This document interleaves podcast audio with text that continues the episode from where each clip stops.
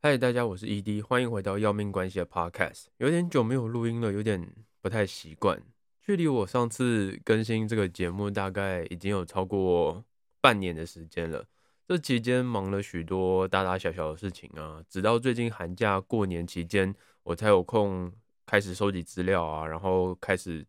来准备新的一集。那其实每天看着收听的人数逐渐上升。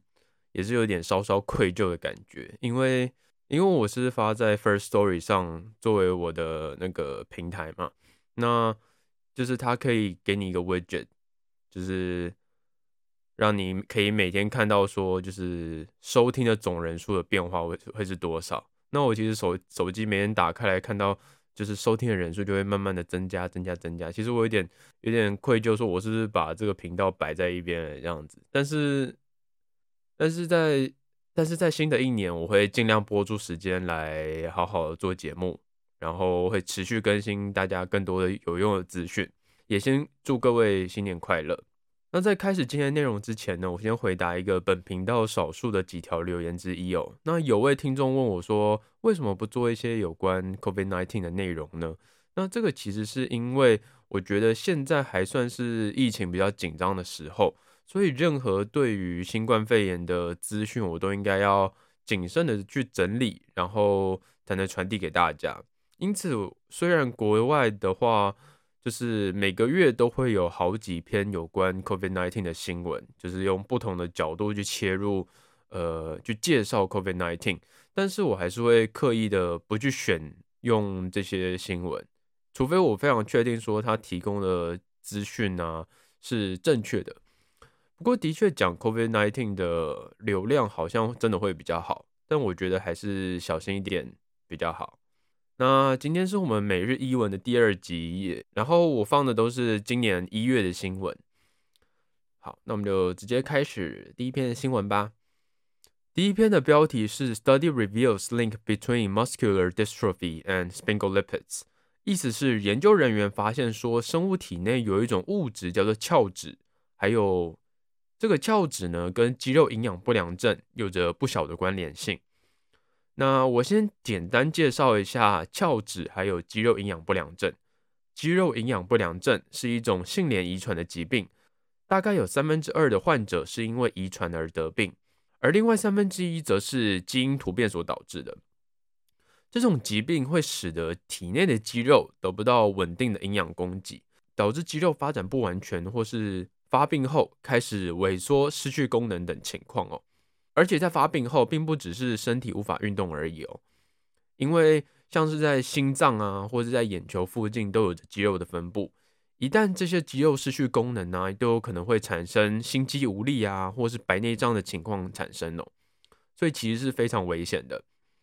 目前的治疗方式，首先第一个就是对新生儿的，在他们诞生之前的新生儿筛检。或是后天的物理治疗的方式去延长患者的寿命。那另外一个要介绍的东西则是鞘脂。鞘脂顾名思义就是脂质的一种。它在一八七零年代的时候，在大脑提取物中被发现，同时发现它对于脑内的信号传输还有细胞识别有着重大的作用。那大家应该有听过，细胞膜呢是由磷脂质所组成的。而鞘脂则是混在里面的一种方便细胞辨识的物质。比较有趣的是，鞘脂的英文是 sphingolipids，这个词的来源是来自于埃及神话故事里面的斯芬克斯狮身人面像的名字哦。因为狮身人面像，大家应该有听过那个故事，就是掌管道路的一个一个怪兽，它有点像是鞘脂，它会帮忙去辨识说这个人可不可以通过这个道路。就是有点类似异曲同工的感觉，所以才会被这样子命名哦。接着就回到我们的主题，研究人员是怎么发现说鞘脂和肌肉营养不良症有着高度的关联性的？首先，他们针对患有肌肉营养不良症的小鼠进行观察，他们发现说患病的小鼠们体内有着形成鞘脂中间物的累积，这句话的意思是说，他们在这些小鼠的体内呢，发现很多可以制造鞘脂的原料，代表患病的小鼠对于鞘脂的代谢是有很大的问题的。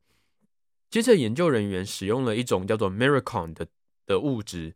这个物质呢，它可以阻断帮助鞘脂生成的酵素的功能。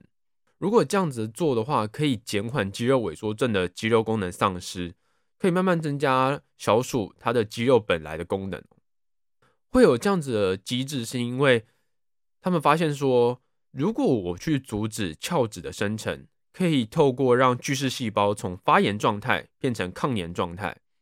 肌肉萎缩症它是一种发炎反应，所以如果我的巨噬细胞从发炎转成抗炎的话，那势必我的萎缩症的发炎也会相对的被减少。所以这个时候，研究人员就把鞘脂这个物质和肌肉营养不良症做出了连接。这样的研究帮助在哪里呢？它的帮助在于说，假如在后续人体研究中发现了相同的情形，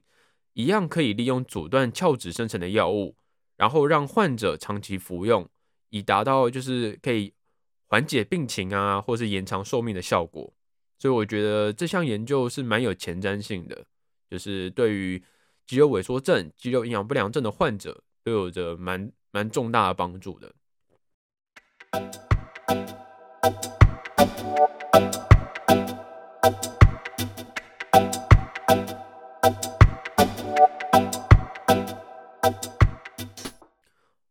好，那接下来就是第二篇新闻啦，标题是 “Fat Injection Procedure Improves Symptoms of Plantar Fasciitis”。意思是，研究人员发现可以透过自体脂肪移植来改善筋膜炎的痛感。那首先就必须要知道说筋膜是什么东西。筋膜呢，你可以把它想象成是肌肉与肌肉之间相连的网络，可以帮助肌肉间可以顺畅的滑动。常常听到的肌肉粘连呢，就是筋膜没有做好滑动的功效，导致在运动的时候身体会有那种卡卡的感觉。因为你的肌肉没有办法很顺畅的去移动，来达到运动的功效嘛。那足底筋膜炎呢？顾名思义，就是脚部的筋膜发炎所产生的疾病。发生的原因大概有几点哦，其中包含除了你本身就是扁平足的患者，或是你长时间的站立，或是运动时的使用不当哦。另外还有就是你到了老年的时候，因为你脚部的脂肪层会慢慢的减少。这样地面你在踩地面的时候，地面直接给你的直接应力会增加，就是没有了缓缓冲的功效嘛，所以这也是会造成足底筋膜炎的原因。那症状就是你在早上起床的时候，脚底会有那种撕裂性的疼痛，或是你在运动的时候会有不适感的产生哦。那过去的治疗方式呢，会采用一种叫做切口手术。是通过切开一点点的筋膜去释放筋膜的压力，以达到止痛的效果。但是这样子做的话，有几个问题会产生。首先，切口手术的切开程度其实是蛮难以掌握的，因为你不小心切了多一点的话，可能会导致呃患者就是失去站立的功能，变成有点软脚的感觉。另外，则是在愈合的过程中会产生疤痕组织。那这样子的话，它即使改善了筋膜炎所产生的痛感，仍然会使得患者就是在行走的时候会有不便的情况产生。那这篇研究的目的呢，就是为了要改善这项手术的做法。那它的方式是，就是在切口手术结束后，他们会抽取患者身上的部分的脂肪来注入他的足底，透过其中的脂肪干细胞产生一层脂肪层，作为筋膜和地面之间的缓冲哦。那在实验组当中，过了半年或是一年的患者都有着显著的足部功能改善。由此可见，这种方法是可以有着长期的功效，而且脂肪层不会被代谢掉的。那我会特别就是看到这篇新闻呢，也是因为我本身有些微的扁平足的情形，不过没有到很严重了。我也是去到医院才知道说，如果台湾要当兵要透过扁平足免疫的话。脚的两个骨头之间的角度要超过一百六十八度，然后替代役是一百六十五度到一百六十八度之间。那他的做法呢，就是他会帮你照脚的 X 光，然后画在你的骨头上面画两条线，然后那个线的焦点所产生的角度就会是那个它所要量测的角度。不过我蛮失望，就是我没有达到那个标准，所以我还是要乖乖去当兵。那跟大家分享一下，以上两篇呢就是这集医药新闻的介绍啦，希望能帮各位听众补充一点点小知识。那有什么想法呢？都可以在各个平台留言跟我说，也不要忘记去 follow 药明关系的 IG 还有 FB。那我们下集见，Here is the next episode，拜拜。